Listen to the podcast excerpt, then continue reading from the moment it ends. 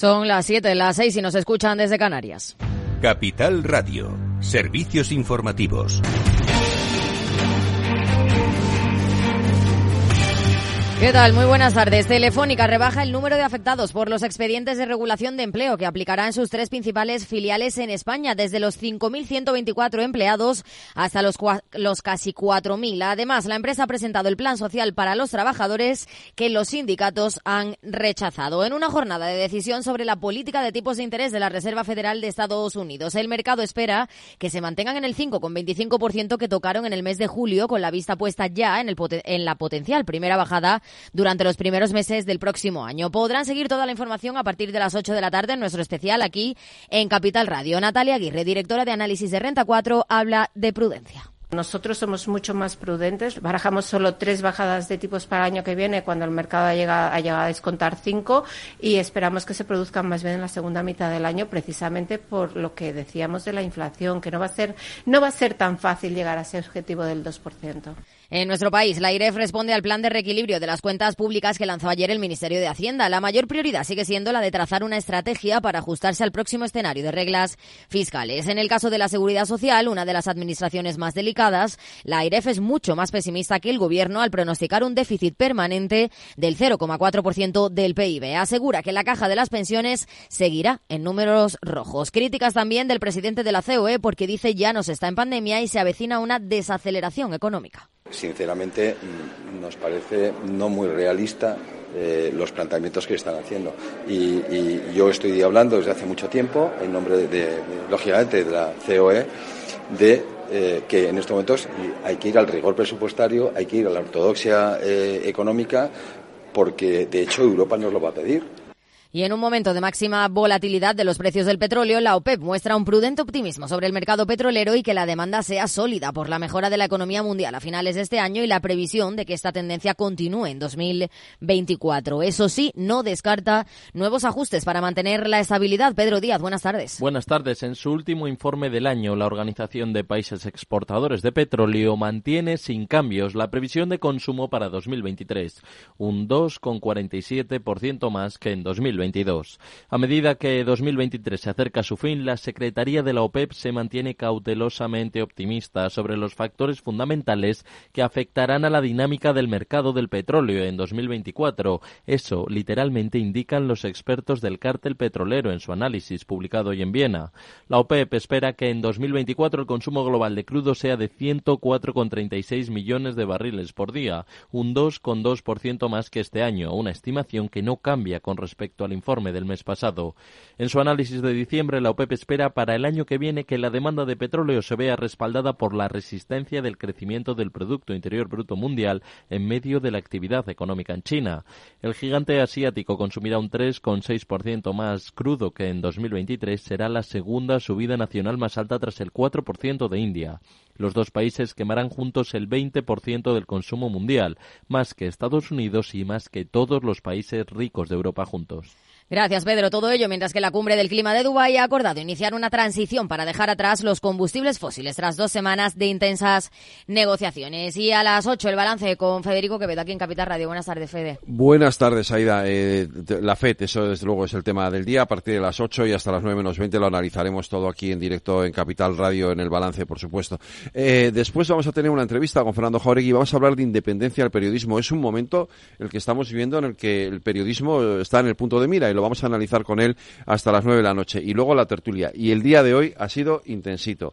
No han dejado eh, espacio para ni siquiera para, para poder respirar. Entre los pactos con Bildu eh, y, las, y las, en fin, todo lo que ha pasado en el Congreso, etcétera, etcétera, eh, tenemos mucho de qué hablar. A las ocho el balance.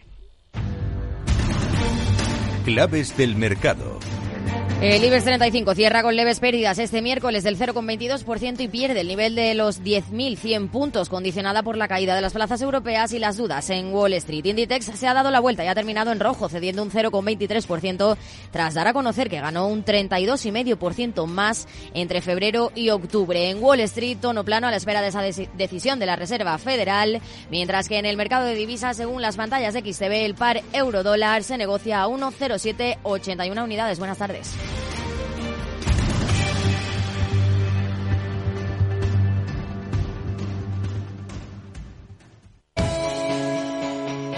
Para profesionales en edad de crecer, Capital Radio.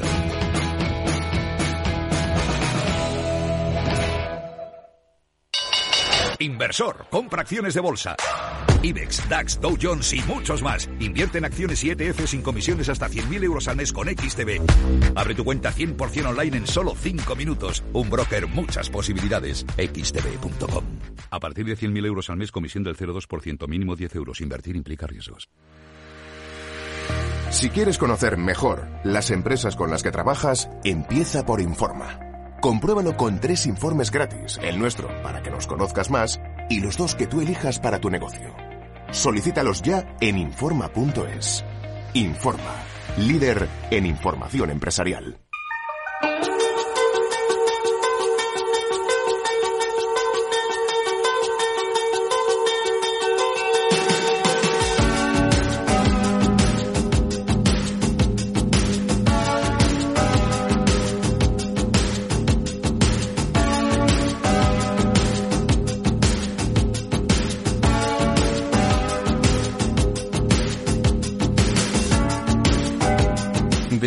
Trabajo, After Work, con Eduardo Castillo, Capital Radio.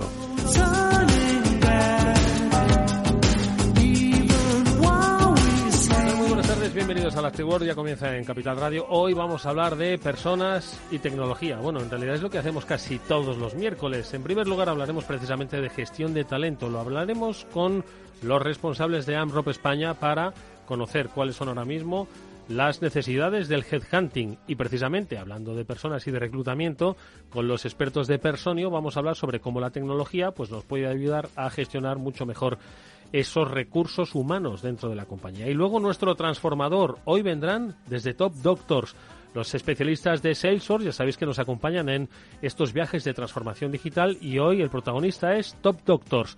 Con Bernardo Ruiz y con Sonia Almodóvar de la compañía vamos a hablar sobre cómo ofrecen tecnología eh, y aprovechan precisamente la tecnología para dar un mejor servicio. Esto es el After Work. Bienvenidos. Comenzamos.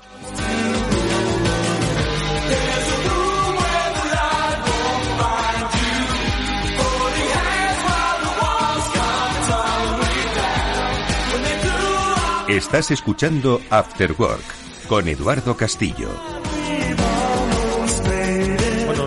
Que el Departamento de Recursos Humanos en las compañías siempre ha sido la piedra angular y especialmente hoy para la atracción y retención del talento. Es una herramienta básica, una herramienta por unos lados temida, por otros desconocida. Sin embargo, llama la atención que una de las últimas investigaciones que ha realizado Personio dice que pues casi un 70% de los directivos su, eh, creen que su Departamento de Recursos Humanos va a tener todavía más importancia en el futuro. Yo siempre pensé que tenía mucha importancia, pero más importancia.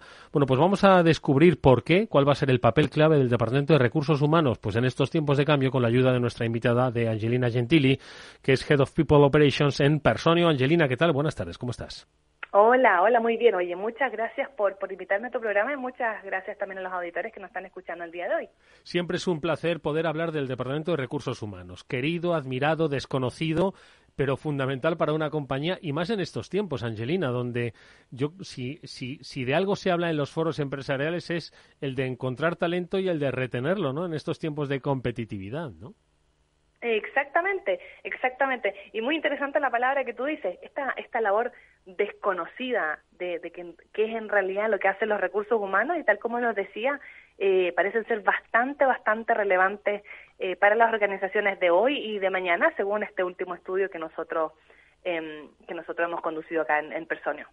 Oye, Angelina, eh, ahora mismo, eh, ¿cuáles son un poco las eh, necesidades que, que, veis vosotros a través de vuestra herramienta en las empresas con respecto a la gestión de las personas? Porque como decías, bueno, pues mucha gente quizás desconoce el rol que tienen, nada más que lo ven como quizás un rol más burocrático, ¿no? Pero yo creo que tienen que estar alineados, como muchos otros departamentos, ¿no? Con la dirección de la compañía, pues para formar parte de la estrategia, ¿no? Por lo tanto, ¿cuál es un poco la reivindicación del rol que debe tener el departamento hoy?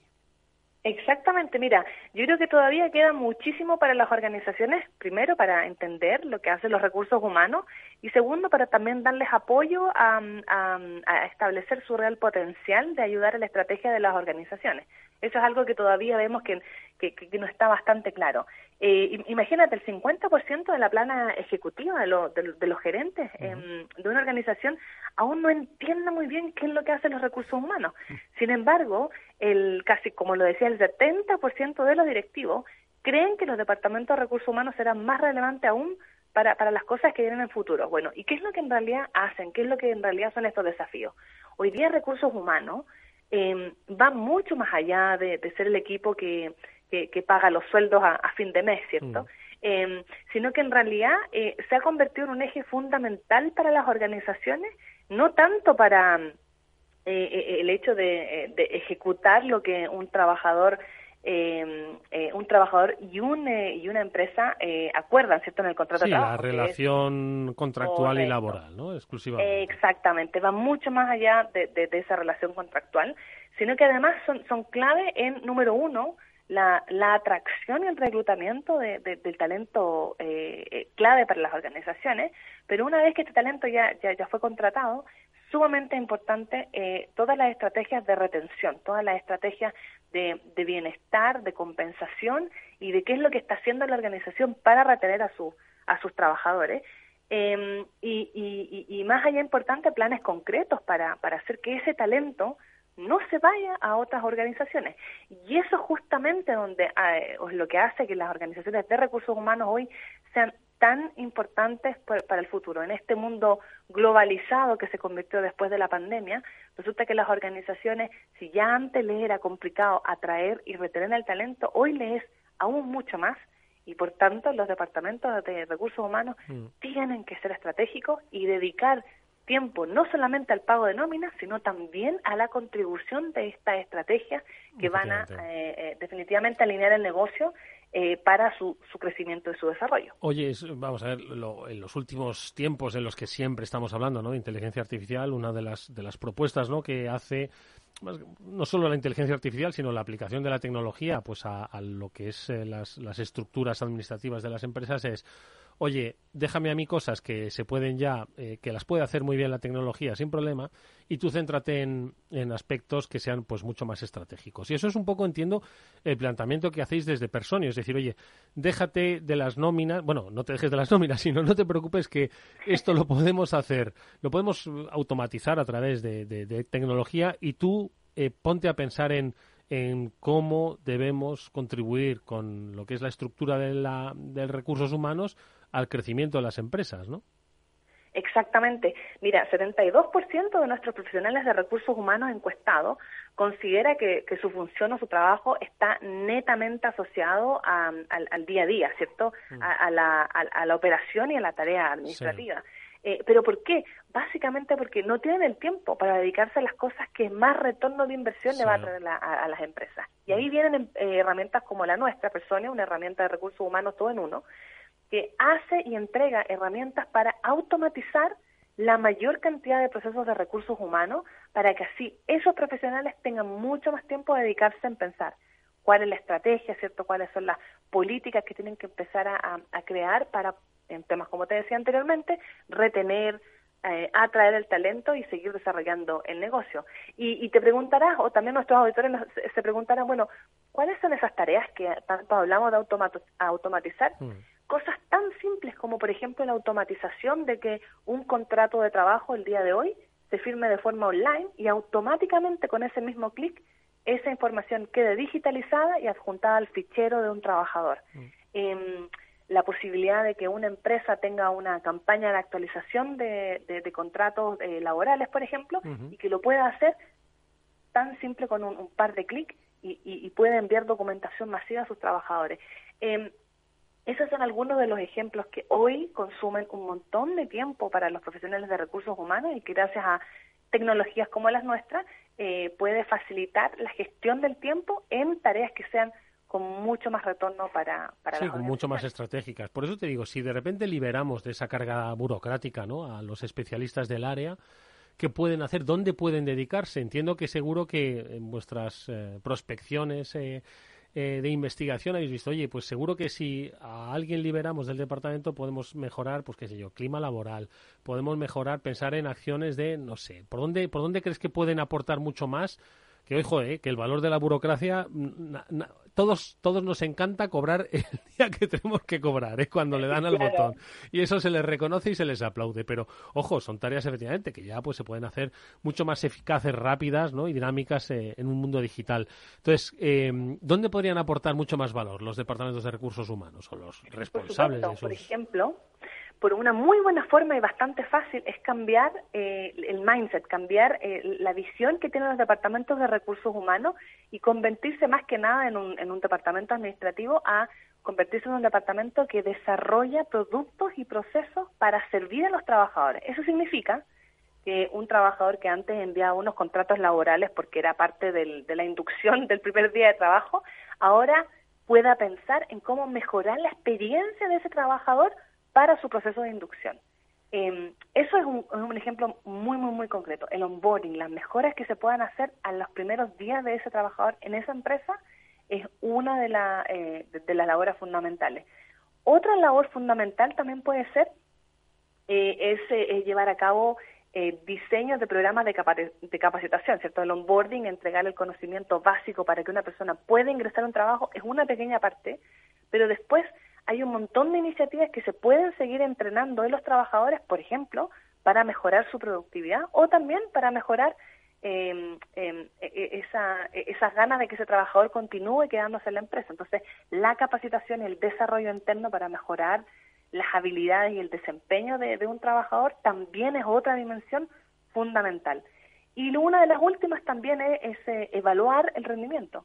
Eh, no, no, sacamos nada con, con, invertir en un montón de programas de capacitación cuando en realidad no tenemos herramientas objetivas para medir el desempeño de los trabajadores. Y cuando digo objetivas, cosas tan simples como tener herramientas que te, que te permiten evaluar o dar, dar y recibir feedback, ¿cierto? Como lo hace Personio, pero también diseñar políticas que sean justas, ¿cierto? O sea, que un supervisor no evalúe mejor a una persona que tal vez pasa más días en la oficina, versus a otro trabajador de su mismo equipo que tal vez trabaja de forma remota. Entonces, esas políticas de inclusión eh, también son sumamente importantes. Muy interesantes, muy interesantes. Los profesionales de recursos humanos también puedan dedicar tiempo. Sí, sí, por aquello de que ahí es, inevitable y no es criticable, pero hay quien valora el presencialismo. Eh, y, el, y, el, trabajo en, en, remoto, pues, pues como ya no se trajo la pandemia a conocer, pues hay quien lo lleva mejor y quien lo lleva peor, tanto de los que lo hacen como quienes lo tienen que supervisar, ¿no? Y todo lo que nos ayude a equiparar, ¿no? Y de alguna forma hacer mucho más eficiente el trabajo y luchar con aspectos como la, la, eh, la lo diré, hay el... La inclusión, ¿cierto? Y la... Bien, esa es esta palabra en la que uno eh, ahora mismo no, no cae. La falta al trabajo, básicamente, ¿no? Tener un ah. poco... el absentismo laboral, madre mía. Cuando a uno no le viene una palabra, no le viene, ¿no? Entiendo que todo se puede medir, todo puede ayudar, ¿no? A, tomar decisiones acertadas, ¿no?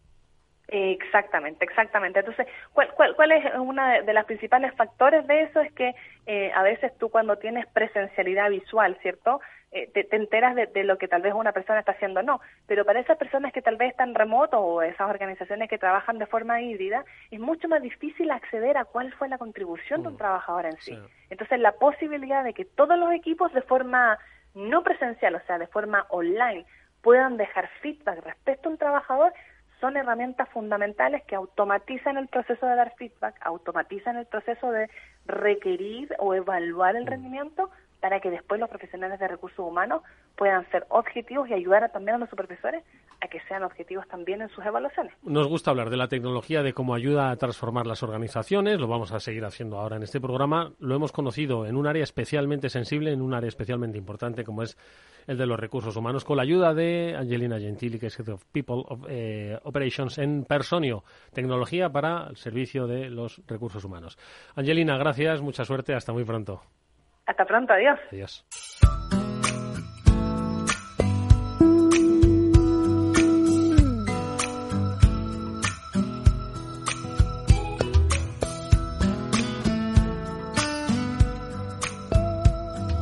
After Work, Capital Radio. Hablábamos eh, con nuestros anteriores invitados de la importancia de encontrar, retener, motivar el talento en las organizaciones. Y lo vamos a seguir haciendo, pero en este caso mirando a la alta dirección. Y es que el mundo del headhunting siempre nos ha gustado, nos ha apasionado, pero evoluciona como todos los sectores. Y de esas evoluciones, de esas inquietudes, de esos desafíos vamos a hablar con nuestras siguientes invitadas, especialistas en el mundo de la selección de directivos a través de la compañía Anrop España es una compañía internacional de referencia y que con la ayuda de Isabel Reija y Carmen Tuñas vamos a saber pues cómo se mueve el mundo directivo. Isabel, ¿qué tal? Muy buenas tardes, ¿cómo estás? Buenas tardes, muy bien, muchas gracias por invitarnos a participar esta tarde aquí. Un placer que estés con nosotros. Carmen, ¿qué tal? Buenas tardes. Buenas tardes, encantada de conocerte y de estar aquí contigo esta tarde. Oye, fijaos, antes de la entrevista yo os preguntaba, oye, ¿lo digo Headhunters? O, y me decíais, no, selección de, de directivos, ¿no? ¿Cómo está el mundo de la selección de directivos hoy? ¿Como ayer? ¿O...? bueno, al final eh, va evolucionando con el mercado, ¿no? Con la situación de las compañías, con la, con la propia evolución de las compañías. Talento directivo siempre es necesario, siempre se busca. Eh, lo que puede variar en determinados momentos, pues lo marcan las tendencias y las necesidades reales de, de las organizaciones, de los mercados y de la sociedad en general diría yo. En una sociedad, perdona, te he interrumpido, iba, iba Isabel a apostillar, pero efectivamente es una sociedad de unas empresas y un entorno económico que es que ha cambiado mucho en los últimos años. Ha cambiado la forma de entender las empresas, la forma de vivirlas, la forma de participarlas, las cosas que no eh, necesariamente están en, en, manos de las empresas, ¿no? Como hemos vivido hace tres años. Entonces entiendo que sí que ha habido un, una, un cambio bastante fuerte, ¿no, Isabel? Mira, yo lo que creo es que la sociedad ha cambiado mucho y, no solamente ha cambiado, sino que el cambio se ha acelerado. O sea, no es tanto el cambio en sí, sino la velocidad del cambio que va sucediendo, ¿no? Y las nuevas generaciones son muy distintas a como éramos nosotros en las mismas edades hace años, ¿no? Entonces, si tuviera quizás que resumir en qué pienso que las cosas son de otra forma, eh, lo haría en tres partes, ¿no? Eh, el, talento ahora es más tecnológico, sería el primer eje, ¿no? De cambio. Además es más sostenible, que yo creo que eso es una cuestión absolutamente crítica y que además va ligada a las organizaciones de base, ¿no? Porque es, al final es un propósito más allá que, que la propia compañía o el propio fin normal de una compañía tradicional, es el ser eh, mejor para el planeta futuro que dejes a tus hijos, ¿no? Más sostenible. Y en tercer y último lugar, quizás el talento eh, y las compañías son más diversas, ¿no? Y hablando de diversidad en su concepto más amplio, no eh, solo el que sean hombres y mujeres, que también, yo creo creo que el, talento directivo eh, cada vez más eh, somos más mujeres en los ámbitos directivos. Pero no solo eso, es diverso en edad. Eh, es verdad que en el mundo tecnológico, incluso en el mundo, me atrevería a decir, más financiero, cada vez gente más joven asume puestos de más responsabilidad. Es una diversidad también en edad. Y multicultural, internacional, al final una diversidad en el ámbito más, más completo. ¿no? Y efectivamente, yo creo que el mundo que vivimos es un mundo distinto pre-COVID al mundo post-COVID, que eso también ha habido, yo creo, un punto de inflexión relevante. Y, bueno, y yo creo que, que al final, en, en, todas las eras, toda la vida, eh, pues al final eh, ha habido que adaptarse a los cambios que han surgido, pero quizás, como decía al principio, en estos momentos la velocidad del cambio es cada vez mayor y, tenemos que trabajar con eso. Tecnología, sostenibilidad, diversidad. Eh, desde el punto de vista de las empresas, ¿les es fácil para eso os tienen a vosotros, claro. ¿Les es fácil encontrar estos, estos roles? Desde el punto de vista del directivo, ¿es fácil entender que además de tener unas buenas aptitudes de ejecución, también debe pensar en cómo, qué puede aportar él desde este punto de vista, desde el punto de vista de la diversidad, de la sostenibilidad, por supuesto la base tecnológica? A ver, son, son, son varios los temas a, tratar en, esta pregunta, ¿no? Por un lado, yo te diría que lo primero que hay que hacer, o sea, de lo que deberíamos de poner de relevancia, es el, el cambio de liderazgo que están demandando los, las, las, organizaciones, ¿no? Y que va acompañado un poco con lo que acaba de, explicar Isabel, que es, es un, un cambio que viene generado desde abajo, desde lo que los propios las propias organizaciones, los empleados y los equipos los, los equipos demandan, ¿no? Eh, la sociedad poco a poco va entendiendo los conceptos y aterrizándolos, porque al final estas tendencias yo siempre intento separar la teoría de la práctica. La teoría es la que empuja, la práctica conlleva un tiempo, el poder eh, hacerla una hacerla realidad y, y que sea visible. Todo ello enriquece, sin duda. ¿Que están preparadas las organizaciones? Pues algunas más que otras. ¿Que, están preparados los directivos? Algunos más que otros. Y efectivamente eh, hay un matiz que, que, has comentado que a mí me parece muy importante, que es diferenciar el conocimiento desde un punto de vista teórico y las habilidades personales, que son las que marcan la diferencia realmente, a todos los niveles, pero más a nivel directivo, porque al final eso se transmite y es eh, un poco el que, el que provoca ese cambio dentro de las organizaciones porque lo respalda, acompaña y valida ante los demás. Mm. Hablemos un poco de esto, Isabel, de la carrera ¿no? Eh, de directivo, pues un poco por la experiencia, porque como ha mencionado Carmen, pues hay que eh, no solo pues formarse en, aptitudes, hard skills, ¿no? que son las que se van a requerir para, para el negocio, sino también en, en, otras, en las soft y en estos nuevos puntos de vista que vienen además de abajo, eso me ha encantado, ¿no? que ya son las propias organizaciones las que están demandando arriba una forma de pensar, una forma de actuar, una forma de mostrar, eh, mostrarse ante la sociedad. ¿no? ¿Esto cómo impacta en la carrera directiva? Alguien que quiera y que tenga muy claro que quiere hacer carrera directiva. La verdad es que, mira, me encanta que me hagas esa pregunta, eh, porque yo he sido directivo por 27 años y llevo siendo headhunter muy poquito tiempo, ¿no? Y he hecho el cambio de chip. Y, yo lo que creo es que al final, eh, en una carrera directiva, eh, tú tienes que estar permanentemente como máximo responsable buscando tu mejor versión. ¿no? Y eso tienes que conjugarlo con el momento y la cultura de las organizaciones en las que desarrollas tu carrera profesional. ¿no? No es tan fácil y no todo el mundo sirve para todo. Lo que sí que es importante es que cada uno sirva para lo que, digamos, en su mejor versión es capaz de hacer como su, como su mejor trabajo, digamos, ¿no? Y eso, eh, a veces en las organizaciones no es fácil de llevar a la práctica, ¿no? Como decía Carmen, porque eh, nos vamos a, muchos sectores donde la gente crece en su carrera profesional dentro de la organización, vive todo su desarrollo y, realmente a lo mejor no tiene esa capacidad de cambio de decir, bueno, venga, pues es, organizaciones a lo mejor muy estables o muy tradicionales, donde la gente nace, crece, se reproduce y muere y tiene que formarse dentro de la organización porque mm, bueno, pues es una tradición y a lo mejor no es capaz de dar ese salto, ¿no? Para realmente ser más potente, ¿no? Yo creo que mm, que cada vez más, eh, al menos desde el punto de vista del directivo en España, ¿no? que es, es donde nosotros básicamente estamos más centrados, aunque Anrop es una compañía eh, con carácter internacional, cada vez más somos más parecidos a los directivos más globales, donde efectivamente pensamos mucho más en abierto, tenemos las capacidades cada vez más de interlocución con otros, eh, funciones similares en otras compañías o en compañías multinacionales. fíjate que hay mercados desde España que se focalizan en toda Latinoamérica, que compartimos idioma y que es un terreno gigante donde puedes desarrollarte brutalmente, ¿no? Y cada vez es más normal y cada vez eh, es más común que haya eh, personas directivas en España que se mueven en posiciones transversales, horizontales a otros países y esa es parte de su desarrollo, o en posiciones verticales dentro de la misma organización o dentro de organizaciones eh, paralelas o, filiales, por así decirlo, en otros países y también es parte de su desarrollo. ¿no?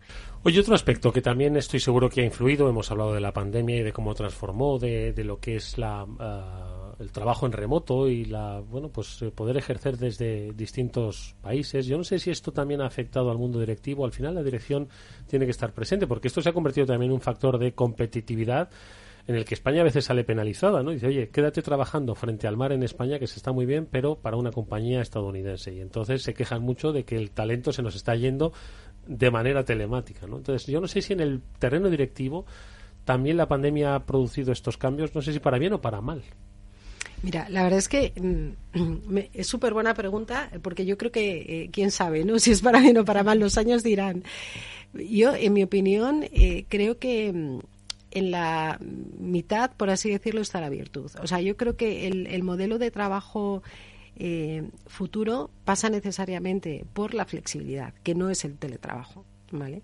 Es decir, yo creo que la gente que viene, las nuevas generaciones, que serán los directivos del mañana, em, buscan trabajo con dos particularidades. Una, la flexibilidad que ya lo he dicho, y otra, trabajo con propósito, que es más allá de la propia eh, función económica pura de una compañía normal. Entonces, en la parte de flexibilidad, eh, yo creo que a ver, esto es algo que venía mm, ya gestándose desde hacía años y quizás la pandemia lo que nos ha generado es un golpe de realidad muy fuerte y una obligación de hacerlo en modo remoto todo porque era imposible hacerlo de otra forma, ¿no? Entonces, ¿cómo las organizaciones se están adaptando a la nueva vida? Pues con un poco de cuidado y en función mucho de la cultura que tiene cada organización. En mi opinión, yo creo que, como decía, el mundo ideal es un mundo donde hay una mezcla, porque me parece que perder eh, la conexión personal al 100% es una pérdida demasiado grande y que entiendo que en según que, en, bueno, en general en cualquier entorno, pero especialmente entornos de dirección donde tienes eh, responsabilidad sobre tus equipos y tal, creo que tiene que haber un contacto físico mínimo para que haya un mínimo de comunicación interpersonal, comunicación no verbal y, relaciones humanas, porque no nos olvidemos que yo, mm, vamos, eh, la tecnología, todo esto está estupendamente bien, pero al final detrás de las decisiones están las personas y las personas somos contacto, somos relación, somos interacción, somos sensibilidad, eh, empatía y todo eso lo vives cuando ves a la persona. Si no la ves es muy difícil. Otra cosa distinta es que esto se pueda conjugar con un sistema donde haya días de trabajo remoto y sobre todo flexibilidad, porque lo que muchas veces ves en las organizaciones es que lo que le importa a la gente no es tanto si ir o no ir un día o dos días o tres días, que también, sino el, poder ser flexibles en cómo organizar su sistema de trabajo, ¿no? que a lo mejor a una hora en concreto tienen que ir a recoger a sus hijos al cole o tienen que ir a, yo qué sé, a hacer un, a ir al fisio porque tienen un tratamiento, lo que sea, y eso no impida eh, como en el sistema tradicional, ese día trabajar porque puedes hacer ese trabajo en otro momento, en otra hora o de forma remota. La importancia de las organizaciones de conocer a las personas. Eh, nos la han trasladado Isabel Reija y Carmen Tuña, socias de la firma ANROP España. Nosotros vamos a seguir hablando de organizaciones y de cambio con el transformador, con los especialistas de Salesforce. Si inviertes en bolsa y no conoces a XTB, es muy probable que estés pagando de más. Atento con XTB, comprar o vender acciones y ETFs no tiene ninguna comisión hasta 100.000 euros al mes. ¿Vas a seguir pagando comisiones en tus operaciones de bolsa? Eso es algo del pasado. Entra ahora en xtb.com, abre tu cuenta totalmente online y empieza a invertir en tus empresas favoritas sin coste. ¿A qué estás esperando? Ya son más de 500.000 clientes los que confían en XTB. Un broker, muchas posibilidades. xtb.com. A partir de 100.000 euros al mes, la comisión es del 0,2%, mínimo 10 euros. Invertir implica riesgo. A continuación, el transformador, de la mano de Salesforce.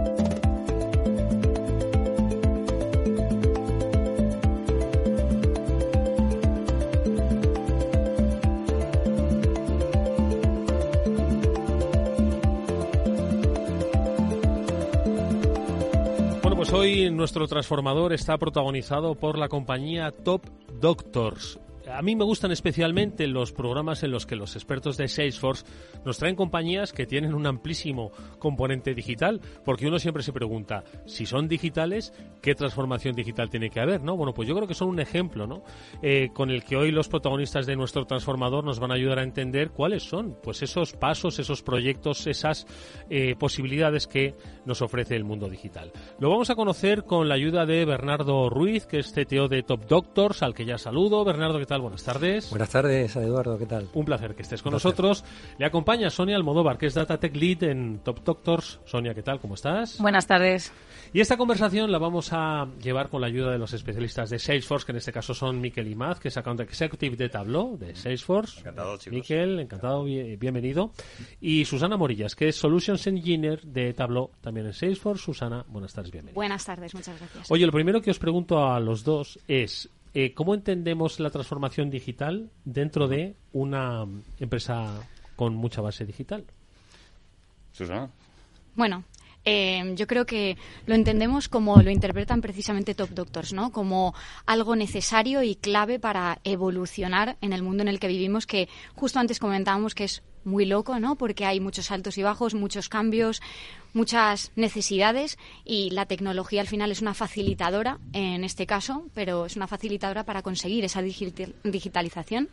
Eh, y yo creo que Top Doctors es un ejemplo extraordinario. Un reto, ¿no? Hacia, hacia un fin. Oye, pues ¿por qué no conocemos un poco más Top Doctors? Eh, eh, la plataforma, por qué es necesaria, el ecosistema en el que se mueve para hablar de precisamente eso, de evolución digital. A ver. Perfecto. Bueno, pues Top Doctors eh, es una empresa que lleva aproximadamente 10 años. Acabamos de, cumplir hace poco nuestro décimo aniversario. Surgimos para cubrir una clara necesidad por parte de los pacientes, que era encontrar al mejor especialista de salud, ¿no? Para tratar un, problema determinado. Eh, es una empresa, lógicamente, eh, enfocada a salud digital ¿vale? Y se nos conoce un poco por, por la pata más B2C, ¿no? Al final eh, es como la punta del iceberg, ¿no? Pero somos mucho más que esa pata de, de B2C. Tenemos, eh, al final es un grupo, el grupo Top Doctors, y estamos formados por, por más empresas. Eh, ¿Qué empresas tenemos actualmente dentro de Top Doctors? Tenemos también Top Pharma, que es más enfocado a la digitalización de farmacias. tenemos también una empresa que se llama Ofimedic, mucho más enfocada a, a enfocar lo que es un, un software sanitario más enfocado a lo que son centros médicos, clínicas, policlínicas más pequeñitas, con toda la parte de gestión de, de, citas, toda la parte de la administración, etcétera. También tenemos una empresa que hemos adquirido recientemente dentro de UK que se llama iOne Grid Care, que es eh, como una especie de treat advisor de, de, pacientes y doctores y centros, con toda la parte de reviews muy importante, ¿no? Esta, esta empresa trabaja además para, tanto para hospitales eh, privados como también para públicos, en NHS, y em, también dentro de, toda esta parte, también tenemos una empresa que sería la más tecnológica, la rama más innovadora, por decirlo de alguna forma, que es TST, eh, ¿vale? Eh, esa parte es, digamos, nuestra rama de I+.D. ¿no? Ahí es las soluciones B2B que, que van más enfocadas a laboratorios, a grandes hospitales y también centros. Claro, hacerte la siguiente pregunta me resulta un tanto obvia, ¿no? Como diciendo, vaya pregunta me está haciendo, ¿no? Pero es básicamente preguntar por el papel que juega la tecnología en un grupo como el que nos has descrito. Por eso digo que dicen, anda que vaya pregunta que hace. Pero yo creo que es bueno describirlo, ¿no? Para entender la magnitud, ¿no? Del papel que juega. Sin duda. Bueno, yo creo que la mejor forma es describir la misión que tiene nuestra empresa. Nuestra empresa, al final, eh, nosotros queremos mejorar eh, toda la parte del proceso de salud asistencial a nivel mundial, ¿vale? Creando un ecosistema fácil, intuitivo, eh, mediante la digitalización y el uso de soluciones tecnológicas. Entonces, la propia palabra lo dice, soluciones tecnológicas. Nosotros somos una, una empresa de base tecnológica y al final eh, nacimos con el objetivo de crear desarrollar soluciones para todo el sector sanitario, para ofrecer la mejor tecnología para, para mejorar lo que es el acercamiento entre pacientes y los especialistas de, el más alto nivel, porque cabe recordar que, lo que nos diferencia sobre todo de la competencia es la calidad de nuestros doctores, como, el propio nombre indica. ¿no? Eh, al final nosotros seguimos un proceso muy importante a la hora de seleccionar los doctores que forman parte de Top Doctors. Es un proceso que lleva más de 25 años, se instauró en Estados Unidos, lleva más de 25 años en, utilizándose y eh, se sigue un proceso de auditoría, ¿vale? De toda la trayectoria profesional, también se, se, nominan entre los propios médicos y eh, también una, una entrevista con, con, el propio doctor, ¿no? Para formar parte de, de lo que es Top Doctor. Eh, para nosotros, eh, ten en cuenta que una de las cosas más importantes es que queremos hacer un matching perfecto, ¿vale? Al final, eh, hay una estadística que dice que por lo general un paciente tiene que visitar dos, tres especialistas de media para dar con el realmente con el que necesitaba, ¿no? Y en Top Doctor lo que precisamente hacemos es reducir ese número de visitas. Normalmente con un matching basado en inteligencia artificial, machine learning, etcétera, somos capaces de mediante una serie de parámetros dentro de un buscador muy potente que tenemos, eh, conseguir que, que aciertes a la primera, ¿no? Con lo que esto supone, lógicamente, para, un paciente. Te iba a preguntar, y supongo que esto es ya territorio de Sonia, ¿no? Pues, ¿qué tecnologías son esas las que os permiten conectar, ¿no? Eh, a la oferta con la demanda, al doctor con el paciente o al paciente con el doctor adecuado?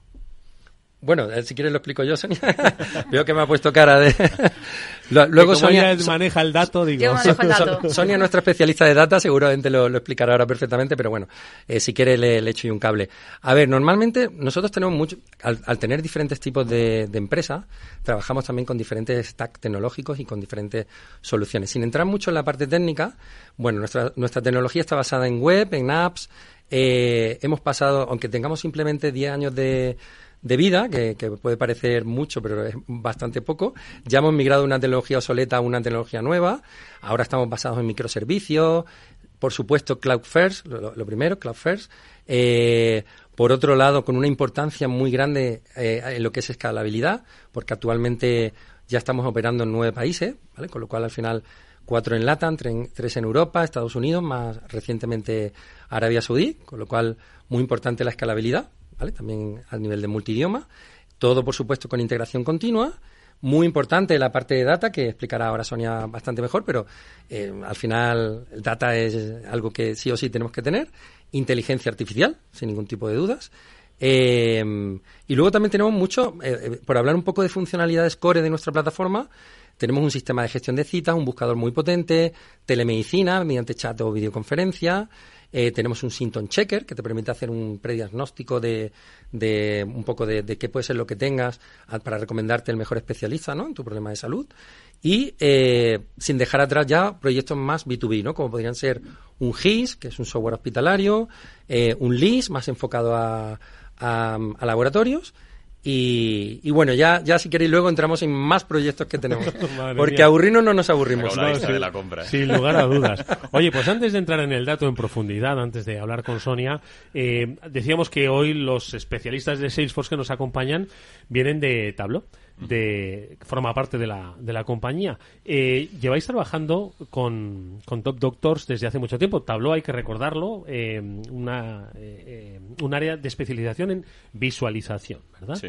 Sí, sí, sobre todo en la parte de analítica, visualización de datos, ahora sobre todo también transicionando y acoplándose a la parte de inteligencia artificial, que seguro que luego Susana tiene mucho que decir.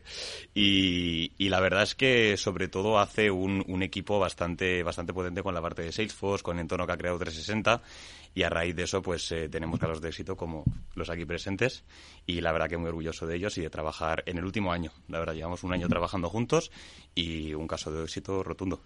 Oye, ¿por qué optáis por eh, la solución Tableau? Pues mira, llevamos, eh, empezamos a, construir el, Data Warehouse y toda la plataforma de datos en 2022, que como imaginaréis pues es muy grande para unir todas las todos los sistemas que tenemos.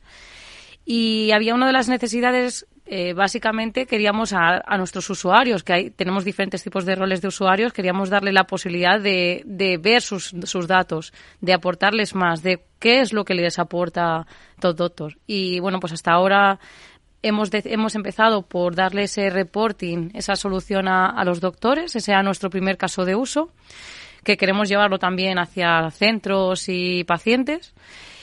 Y bueno, pues nos enfrentábamos a, una serie de retos en ese momento y hicimos un, análisis de las herramientas de, de, reporting que había en ese momento en el, en el mercado. Y valoramos varios, varios puntos en función de lo que nosotros necesitábamos para estos doctores, para estos usuarios y pensando un poco en el futuro una de las, de las cosas que nos importaban mucho era el diseño. Queríamos, bueno, pues mostrarle un, un informe que, que, fuese atractivo para el usuario, para los doctores, que les llame la atención, pero que además puedan ver el número de citas que tienen, que puedan ver las reviews, que vean cómo están situados en el mercado con respecto a otros doctores de la misma especialidad, por ejemplo, que les aporte para poder seguir trabajando y que sepan, por ejemplo, cuánto valor le está aportando todo doctor en el día a día y que puedan seguir utilizándolo y que quieran seguir utilizándolo sobre todo.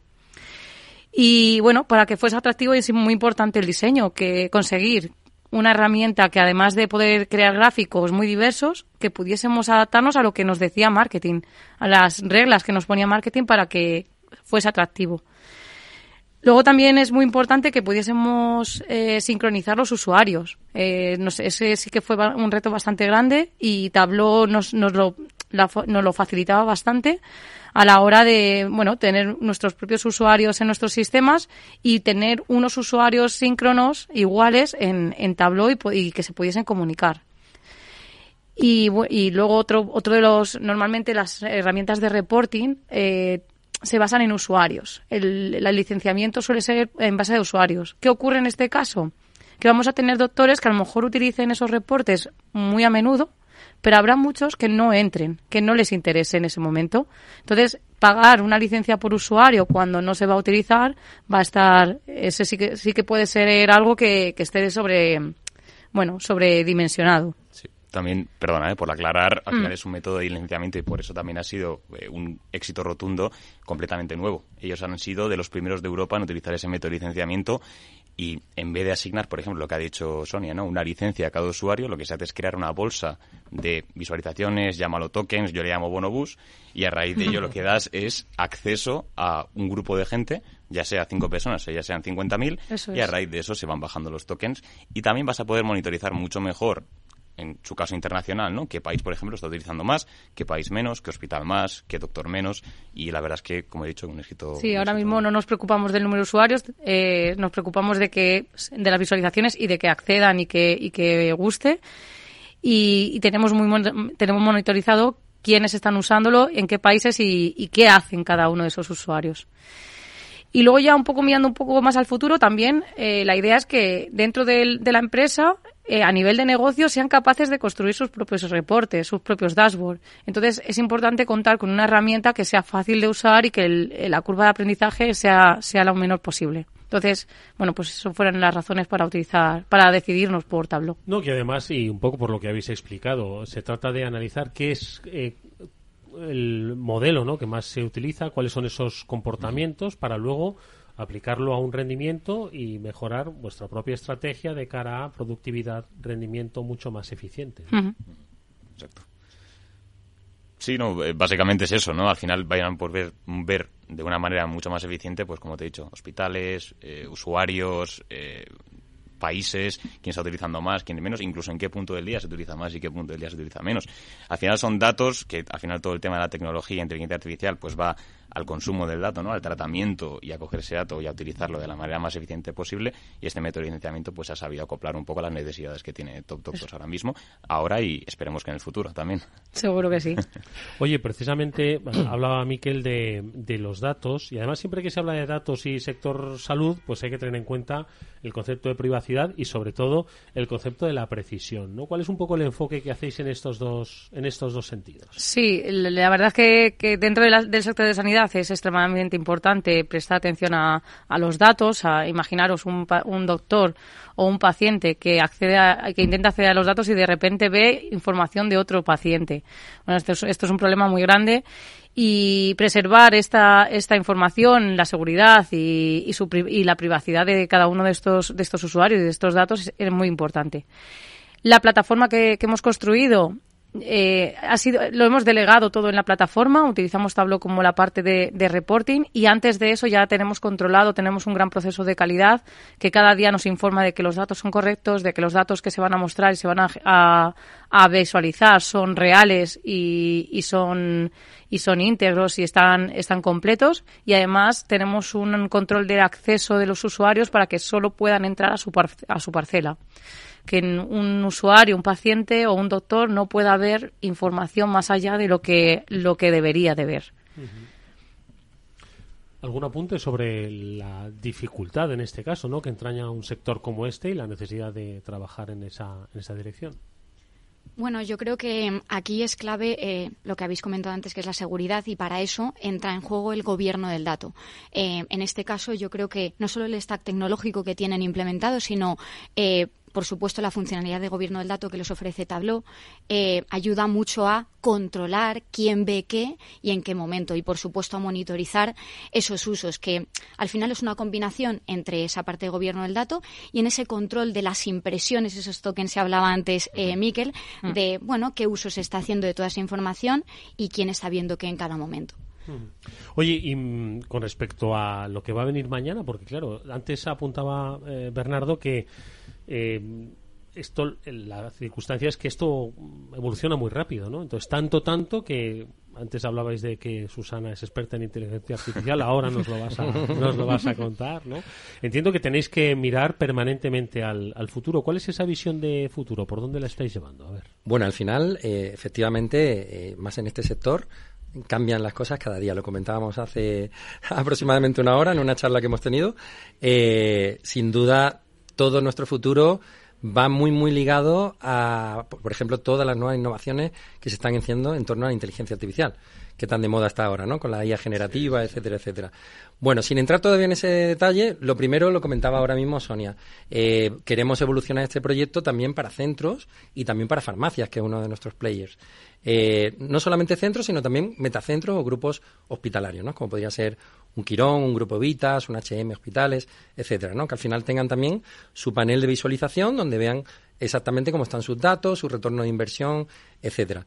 Luego, muy importante, hay un proyecto muy, interesante que estamos haciendo con inteligencia artificial propia, que es todo nuestro proceso de auditorías lo estamos automatizando mediante inteligencia artificial. ¿vale? Al final, esto nos va a permitir generar leaks de una forma más, más, rápida y más efectiva que como de la forma tradicional que sería manual. ¿no? Al final, eh, bueno, final la, información es poder, ¿no? Como decía un filósofo Thomas Hobbes, creo que se llamaba, la información es poder. En el ámbito sanitario, todavía más, ¿no? Porque al final eh, nos movemos con historiales médicos, nos movemos con tratamientos, eh, todos los datos que generamos además se cruzan con otros datos, con lo cual hay múltiples aplicaciones que, que permiten mejorar la experiencia del, del paciente, automatizar, eh, optimizar recursos, etcétera. En este sentido, nosotros estamos trabajando ahora en un proyecto que, el año que viene esperamos que dé la luz a principios de, del 2024, muy interesante y es eh, trabajar en un proyecto que se llama Global EHR, que al final no es más que a día de hoy hay un problema muy grande en la parte de sanidad, como, como bien sabréis, que es la estandarización de los historiales médicos. Al final eh, hay muchos tipos de, o, no hay, que es peor, no hay ningún tipo de estandarización y al final cada uno usa un poco los datos estructurados de una forma diferente. Eh, nosotros estamos trabajando mediante inteligencia artificial, algoritmos de machine learning y también trabajando con, con varios hyperscalers en un trabajo en el cual eh, integraremos información de hospital, hospitalaria de centros hospitales estructurada y no estructurada, lo pasaremos a un, a un estándar típico del mercado que están trabajando eh, tanto en Estados Unidos como, como, en Europa, como puede ser Fire o puede ser OpenEHR, separando la parte demográfica de la parte eh, clínica. Eso ya te da una capa de seguridad para empezar. Y luego, sobre todos esos datos, aplicar algoritmos de Machine Learning o de IA para sacar dashboards personalizados, sacar información valiosa, aplicar además una, una capa de Federated Learning que para, para poder coger, digamos, de diferentes fuentes y aplicar inteligencia eh, artificial de, múltiples fuentes que pueden estar propias o incluso locales. O sea, al final es un proyecto muy interesante porque nos permitirá dar un paso en esa estandarización y, y, y, evolucionar en la transformación digital de los centros. Eso es muy importante.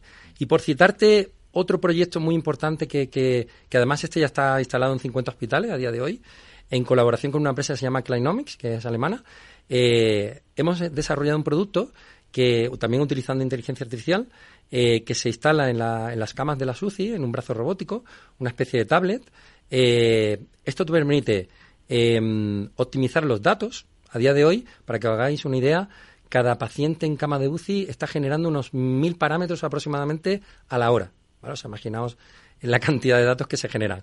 Bueno, pues este proyecto te permite, eh, mediante inteligencia artificial y machine learning, reducir esos datos de forma que el, especialista o la enfermera que está en cama de eh, a pie de UCI tratando al paciente, pues pueda ver lo más significativo, ¿no? Pues imagínate la, saturación de oxígeno, la temperatura, oye, ten cuidado con esto y tal, y además con un, ecosistema hardware muy interesante porque permite escuchar la voz de, de la enfermera o del doctor y eh, guardar esas notas dentro del historial médico y permitir recetar también o solicitar medicamentos rápidamente a la UCI. Con esto estamos permitiendo reducir un 90% el uso de los datos, que no es poco, y también reducir la mortalidad de un 15 o un 60% dependiendo de, del hospital. O sea, es, un, es otro de los casos de uso muy importante que le estamos dando a, a la inteligencia artificial. Y aquí podríamos hablar de muchas más cosas. Avatares 3D. De hecho, somos uno de los tres partners de NVIDIA a nivel mundial y tenemos acceso anticipado a, bueno, por ejemplo, a Omniverse, que es una de las plataformas con la cual desarrollar avatares que, por ejemplo, te pueden, te pueden pues, explicar de una forma más eh, cotidiana, ¿no? A un paciente, por ejemplo, una analítica, cómo tienes tus parámetros, qué deberías comer en base a lo que te ha salido.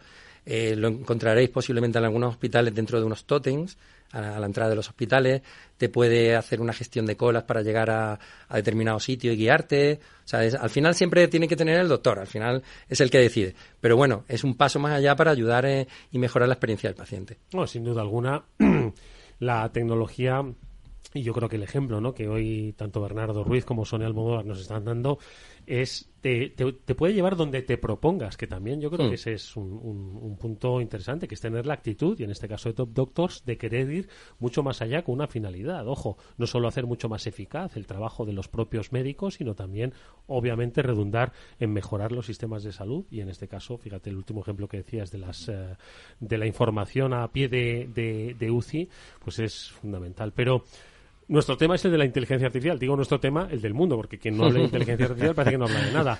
Reflexión, Susana, última, nos quedan un par de minutos sobre, sobre la misma. Pues mira, has mencionado una cosa que para mí es clave y es la finalidad. Hablabas antes de que, bueno, eh, los datos al final son un asset súper importante, súper valioso, pero solo si lo sabemos utilizar. ¿Y cómo podemos utilizar ese dato? Pues en este caso hemos querido acompañar a Top Doctors y estamos muy contentos de que nos hayan elegido con Tableau para poder facilitar ese entendimiento de los datos, ese uso de los datos y sobre todo el poder utilizarlos en un momento dado con una finalidad concreta. Aquí la finalidad es poder compartir, ¿no? Eh, dar visibilidad de esos datos a distintos usuarios de distintas maneras. Y los siguientes pasos, y ahí esperamos con mucha ilusión poder acompañaros, es cómo incorporar la inteligencia artificial en esos siguientes pasos de cómo compartir los datos, pero sobre todo facilitar ese compartimiento de datos y además hacerlo de forma contextualizada y personalizada. Antes hablábamos, porque hemos estado compartiendo un poco eh, cuál va a ser el futuro de Top Doctors, eh, pues que a día de hoy eh, ese esa es la manera de compartir los datos está siendo una manera, pues bueno, que se ponen unos datos en disposición de sus usuarios, son unos dashboards y demás, en los que pueden visualizar una serie de información. Ahora queremos dar un paso más, eh, queremos cambiar ese paradigma con Tableau Pulse, que vamos a lanzarlo y me hace mucha ilusión mañana mismo. Y es que vamos a incorporar inteligencia artificial generativa para facilitar el acceso a los datos para que en lugar de tener que buscar un dato, el dato venga a nosotros donde queremos en nuestro email, en nuestro Slack, donde necesitemos y sobre todo que nos facilite detección automática de anomalías, inteligencia personalizada, contextualizada, donde lo necesitamos, en este caso, a vuestros usuarios para que les sea mucho más fácil de localizar. Pues te digo una cosa, con empresas tan inquietas como Top Doctors, vamos, eh, vais a estar desarrollando permanentemente. Yo creo que ha sido una muy buena experiencia poder escuchar tanto a Bernardo Ruiz como a Sonia Almodóvar, CTO y Data Tech Lead, respectivamente, de Top Doctors, para entender cuál es el trabajo que hay detrás, sobre todo el objetivo, la tecnología se lo está facilitando. Gracias Bernardo, gracias Sonia, hasta muy pronto. Muchas gracias, gracias. Suerte y por supuesto gracias a Miquel Imaz y a Susana Morillas, Account Executive Manager y Solution Engineer de Tableau en Salesforce. Gracias Susana, gracias Miquel, hasta muy pronto. Muchas gracias. Muchas gracias. Nos vemos nosotros en un próximo transformador. Hasta entonces, nos veremos mañana a las 19 horas en la sintonía de Capital Radio. Adiós.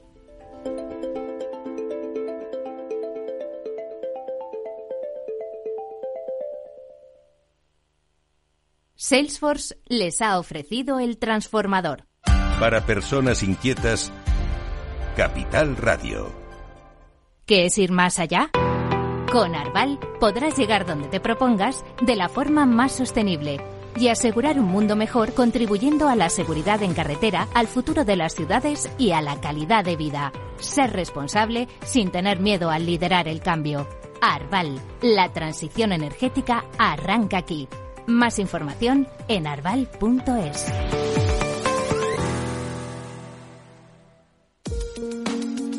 De forma no intencionada, los usuarios pueden abrir agujeros de seguridad al conectar su ordenador o smartphone a la red de su empresa, incluso cuando utilizan una VPN. Reducir la superficie de ataque con un modelo Zero Trust se ha convertido en una necesidad para las empresas. Descubra más en zscaler.es. Capital Radio. Siente la economía. Capital Radio, Madrid, 103.2. Los viernes en Capital Radio te proponemos descubrir y comprender las estrategias de empresas con éxito que servirán de inspiración y ejemplo para la tuya. Escucha Metaempresas, un programa presentado por Andrés Arenas con la presencia y los consejos de expertos en distintas áreas y profesores de reconocida trayectoria. Todos los viernes a las siete y media de la tarde, Metaempresas, Capital Radio.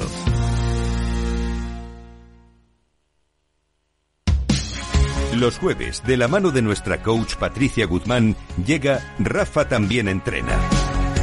Un espacio dedicado al desarrollo de las actividades directivas con un tono desenfadado y no exento de humor.